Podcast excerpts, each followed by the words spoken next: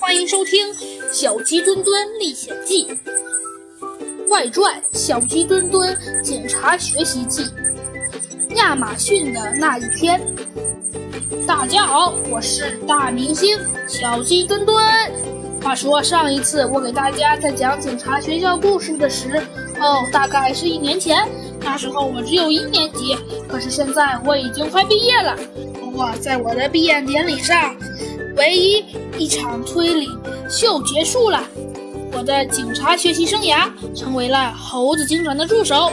经历了学校的炸药事件后，白马警长成为了暂时的代理校长，而弗兰熊则负责保护，不让病毒控制校园系统。可是却殊不知，白马警长却依旧然被依然被控制着。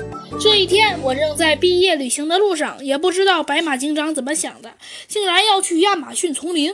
那里可是只有极为优秀的旅行家才能去。那么，我们的故事就开始了。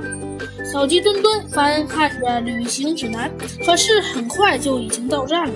这里不愧是世界上最神秘的森林，遮天蔽日的原始森林里，到处是从未见过的长着奇异板状根的巨树，而不可思议的老茎干上的花果，巨叶植物运动会的植物各种神奇异果自然奇观。应有尽有，满满的热带雨林的样子。哎，好可怕呀！小鸡墩墩心里非常害怕。突然，一只高有二米、体型巨大无比的巨猴从天而降，队伍们急忙步步往后退，因为亚马逊的野生动物是完全没有人性的。没事的，白马警长抽出了手枪，瞄准了那只巨猴。嗷！谁知巨猴发出了阵阵呻吟声。小鸡墩墩发现那只巨猴有一个巨大的血红色伤口，血光逼人。喂，白马老师，巨猴兴许是受伤的，别别要向我们求救，我们需要帮助它。小鸡墩墩喊道，便跑上去制止。滚开！谁知白马警长性情大变，一拳打飞了小鸡墩墩，发出一枪打死了巨猴，转过身来凶巴巴地看着众人，将枪对准了他们。